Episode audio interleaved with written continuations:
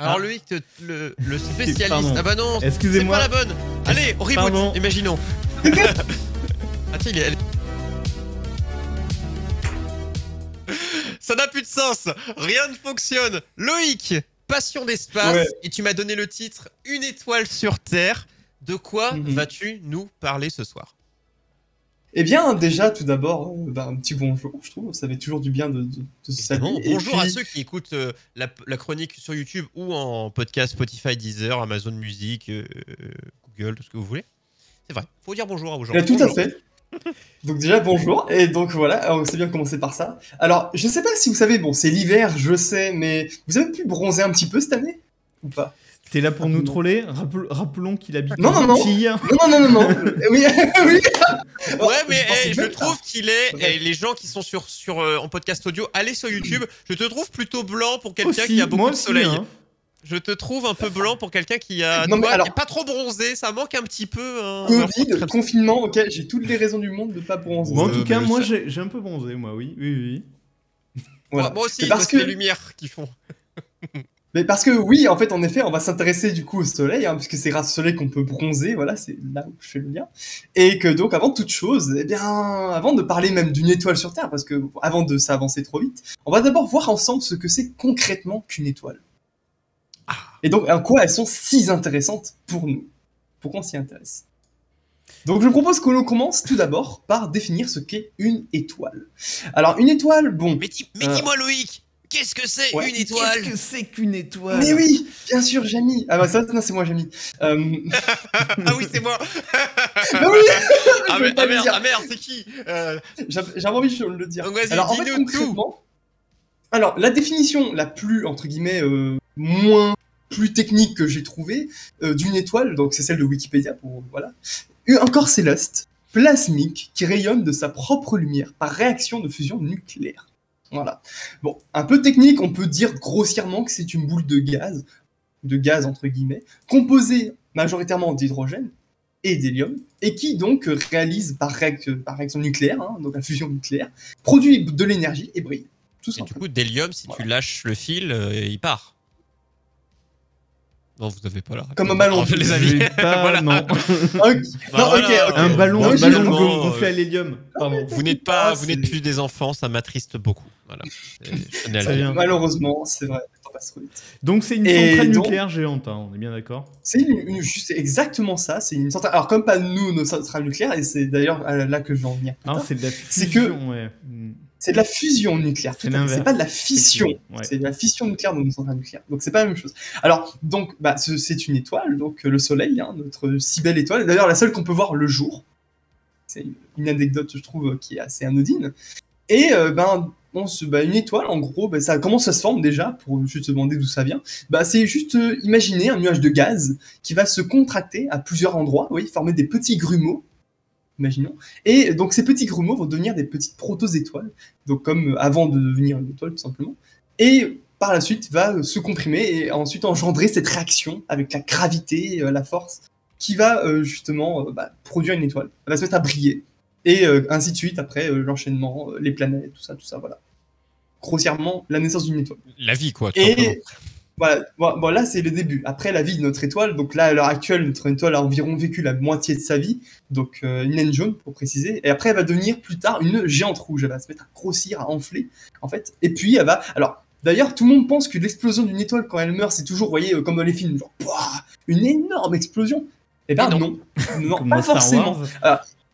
Dans Star Wars, ouais, c'est un peu du coup, euh, vous voyez, il y a beaucoup de choses dans Star Wars qui au final vont pas scientifiquement, mais on adore comme Star Wars. Et, Ah, les euh, hein, c'est le rêve. Non, il y a un mais cycle- pas ça, cycle de vie du soleil. Et donc, voilà, donc, par rapport au cycle de vie du Soleil, bah, quand le Soleil va, et va, entre guillemets, mourir, il va en fait, en vérité, dégazer tout son gaz, tout son manteau, tout ce qu'il contient, euh, sous la forme d'un nuage de, de gaz, une nébuleuse. Comme par exemple, ici, vous avez euh, la nébuleuse, alors j'avais t'avais mis une petite photo, donc c'est NGC 2818, Oui, qui est donc une nébuleuse tout à planétaire. fait. Voilà. Et donc, c'est justement une nébuleuse donc, qu'on pourrait euh, avoir quand Ah le donc Soleil c'est mourra. c'est C'est un une- D'accord, c'est une ancienne étoile là, en fait, ce nuage. Voilà, c'est un cycle en fait, justement. C'est pour ça que d'ailleurs qu'on parle de cycle. C'est parce que justement, une étoile, quand elle meurt, elle va libérer du gaz qui va servir lui-même à reformer de nouvelles étoiles. Oh, mais c'est un phénix, en fait, euh, les étoiles. Ouais, on va dire. ses cendres, un peu. Tout à fait. Donc c'est pareil pour nous aussi. hein. Donc euh, le Soleil aussi, c'est formé à partir des restes d'une ancienne étoile ou de plusieurs étoiles, Con- grossièrement.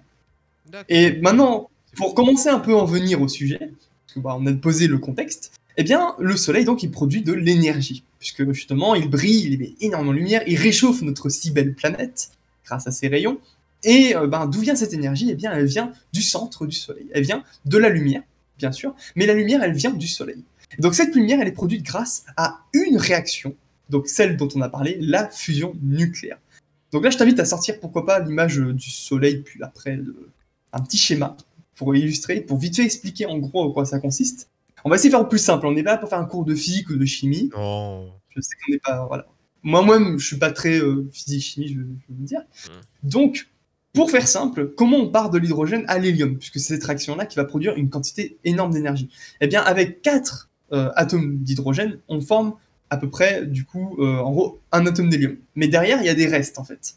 Il y a d'abord, c'est d'abord du deutérium qui, se forme avec l'hydrogène. Et après, le deutérium, lui, va justement euh, ainsi former le fameux hélium, à partir de ça, en gros. J'essaie de simplifier. Et c'est à ce moment-là, en fait, qu'on va être émis des photons. Donc les fameux photons qui est la lumière. Et qui est une réaction extrêmement énergétique. Mais à un point énorme, c'est fou.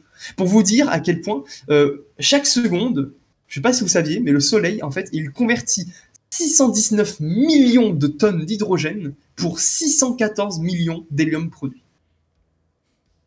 Pour vous dire. Ça paraît Donc beaucoup, c'est, euh. C'est dingue ça. Et imaginez que c'est chaque, chaque, attention, chaque seconde, hein, et il y a le Soleil a environ quelques milliards d'années devant lui, donc ça fait beaucoup de secondes.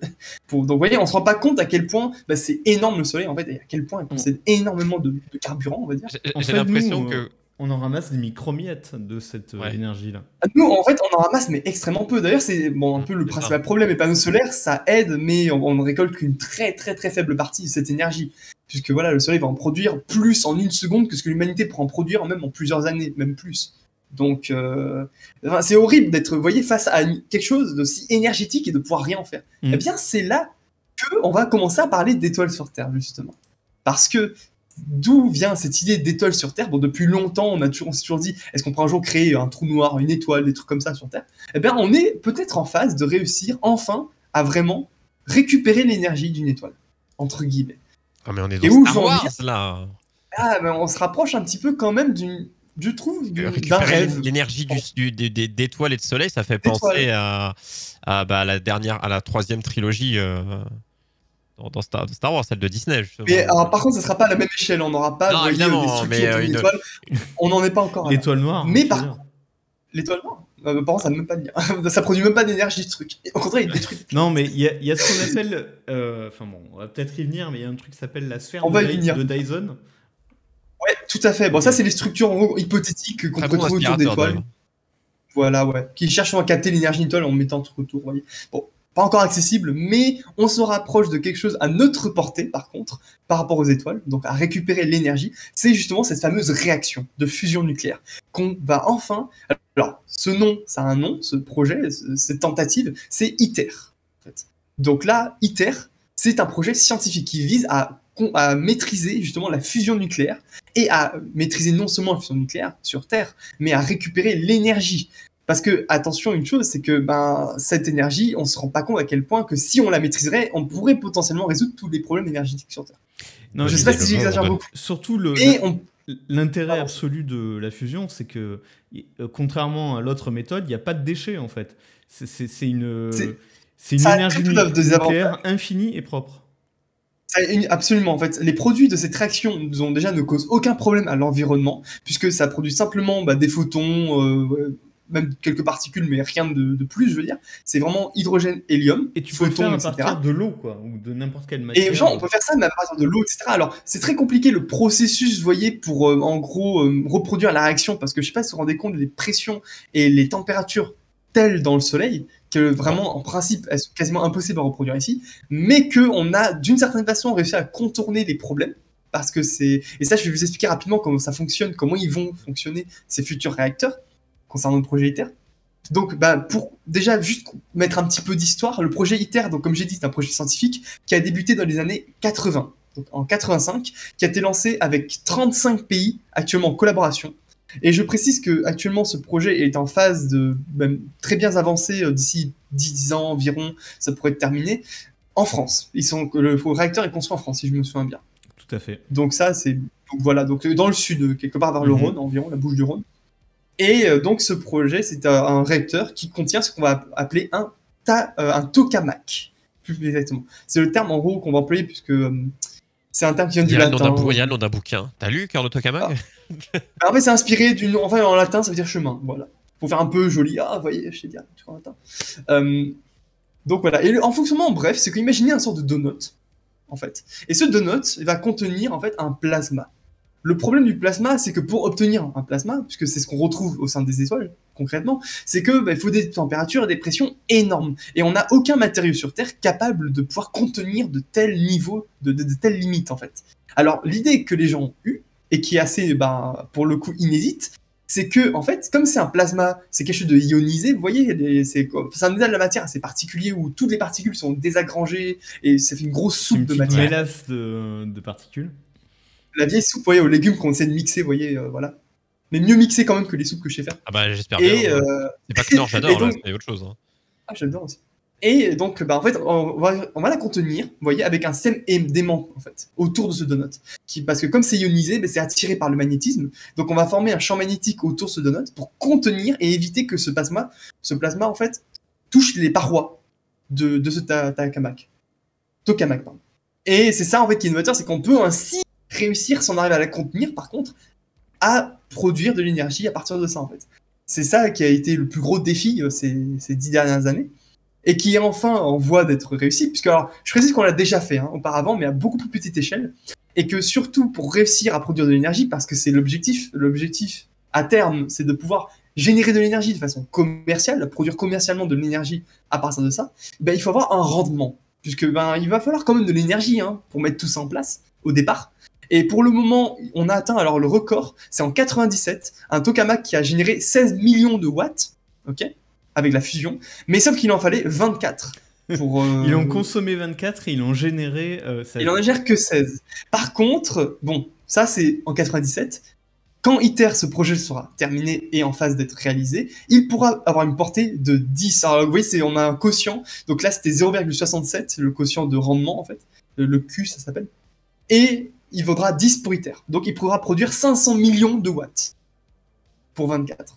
Et donc là, on est clairement dans le rendement et donc de la production d'énergie. Alors, il va pas récolter d'énergie cependant, ce projet. L'objectif est de réussir à maîtriser cette technologie, donc on ne pourra pas encore récupérer de l'électricité, en- c'est ce qui n'est pas prévu en tout cas. Mais à l'avenir, le je prochain... cherche à réduire mes factures hein, depuis euh, l'année dernière. Ah donc bah- si, tu as les, si tu as les bonnes infos pour que j'évite d'avoir des régules à 700 balles, finalement je les prendrai. hein. Eh ben, écoute, on en reparlera dans 10 ans, puisque ça sera environ dans une 10, une quinzaine d'années que ce projet sera terminé. cela. Mais il faudra encore attendre très longtemps avant d'avoir un autre réacteur encore plus grand et qui pourra cette fois-ci produire de l'énergie pour tout le monde. On va dire. Donc voilà. Ou y des est rayons, la- des rayons laser au choix. hein, ça, euh, On est sur la voie et c'est euh, de la science-fiction mais réelle. Mais cette fois-ci, oui. Enfin, pour moi, c'est un rêve, je pense, que beaucoup de gens avaient à l'époque, puisque vous voyez, l'idée de- d'avoir une étoile sur Terre, elle date pas d'hier. Et vraiment, c'est une- quelque part une concrétisation, je veux dire. Donc, franchement, ouais, on est clairement du rêve à la réalité. Je pense. oh là là, merveilleux. Tu nous fais rêver. Tu nous fais avoir la tête dans les étoiles, mon cher Loïc. C'est magnifique. Voilà. Je sais pas du coup, ça me montrait la photo des Tamac, comme j'ai pas le visuel. euh, Si, du si, si, on a-. Ça, ça tournait, ça tournait. Alors, voilà. Juste pour, comme ça, vous avez vu à quoi ça ressemble, le plasma à l'intérieur. hein, c'était bien le. le comment Non, voilà. En fait, c'est le plasma qui va tourner dedans, en fait. C'est un euh, version, le euh, to... Toma... Comment tu l'appelles? Tokamak. Tokamak. ça s'appelle. On dirait une tribu euh, ça. Bonjour, chef Vous en pensez quoi Tokamak. de ce projet, en fait Ah, Vous en pensez quoi de ce projet, de l'idée de réussir à récupérer de l'énergie de cette façon? C'est- Euh, bah, que c'est ça- cool. que, ce- que déjà, c'est déjà, je trouve ça fabuleux que euh, tu dis 10 pays, déjà que 10 pays euh, Oh, investi- 35. 35, 35. pays 35. Oh, investissent mieux. dans un 35. projet euh, aussi euh, délirant euh, et sur autant d'années. Et pour arriver à, à quelque chose, quoi, ils vont pas, ils abandonnent pas, ce qui euh, m'aurait paru le plus probable. pour arriver à un truc, alors j'a- j'attends de voir du coup, euh, une fois que ça sera rentable, comment ils vont négocier euh, tout ça. Mais 35 pays dans un truc sur 10 ans qui a dû coûter extrêmement cher euh, et qui finit par euh, produire des résultats, je trouve ça beau. hein. Franchement. Je peux te dire d'ailleurs les combien comment c'est partagé. hein. Ça, je l'ai vu aussi quand j'ai fait mes petites recherches. Eh bah, Que dis-nous en gros, c'est un- en grande partie c'est l'Europe, en grande partie, et ensuite c'est plein de petits, on va dire, euh, soit c'est, alors il y a plusieurs formes de collaboration. Bon, il y a 35 pays, donc il y a une grande partie pour l'Europe, et après c'est plusieurs scindés équitablement entre les autres. Donc il y a États-Unis, il y a plein d'autres pays, et après il y a par exemple juste comme une collabo un peu avec l'Australie, vous voyez, pour aider euh, un peu. Donc c'est c'est c'est juste que juste ça en fait, en gros. Mais sinon ça va pas, ça va pas plus loin que ça. Et c'est 35 pays. Donc c'est surtout l'Europe en tout cas qui va euh, pouvoir utiliser en D'accord. Bah, c'est cool, c'est pour nous. Et, et tu disais c'est dans le sud, c'est à côté de Cadarache. Bouches- du côté de la Voilà, Bouche- Cadarache, Ouais. Mm. dans les Bouches-du-Rhône. Tout à fait. Merveilleux. Donc si ça pète dans un coin, que vous avez une actu, euh, ben, vous savez que vous savez pourquoi. Ouais, en plus, ce qui sort en France, ça par contre, je suis vraiment, enfin, qu'un projet de cette ampleur soit en France, pour ma part, je trouve que c'est une belle On chose. en, a, on en a fait des belles choses en France. Il y en a, il y en a bien. On, on nous critique beaucoup, mais il y a plein de choses technologiquement parlant, numériques ou tout ce que tu veux qui, qui, qui- qui sortent de France. Donc globalement, euh, on a des têtes en France. Après, c'est d'autres choses. Ça s'appelle la French Touch, comme on dit. C'est ça, on, on l'a cette French Touch, on la voit euh, en photo. Euh, tu avais terminé, euh, Loïc? Parce que des fois, je ne sais jamais Ah, euh, bah, va, non, je aller voir loin. s'il y avait des questions, ou, enfin, oui, bah, je sais pas co- combien de temps, parce que, ah, j'ai pas mis le Ah, ah non, mais on est bien, on est, on est, on est parfait. Tu sais quoi euh, Ah, c'est- ouais. c'est- c'est Non, non, magnifique. impeccable. Tu nous as fait rêver. euh, en même ça, temps avec hein. l'espace, en même temps avec la technologie, la Y science-fiction. a de quoi faire. euh, voilà. Bah, je trouve que ça rassemblait pas mal de choses, et puis en plus, c'est un petit peu alors d'actualité, car c'est en train de se réaliser concrètement, et puis bah, on y est, je veux dire, ça va, ça va venir.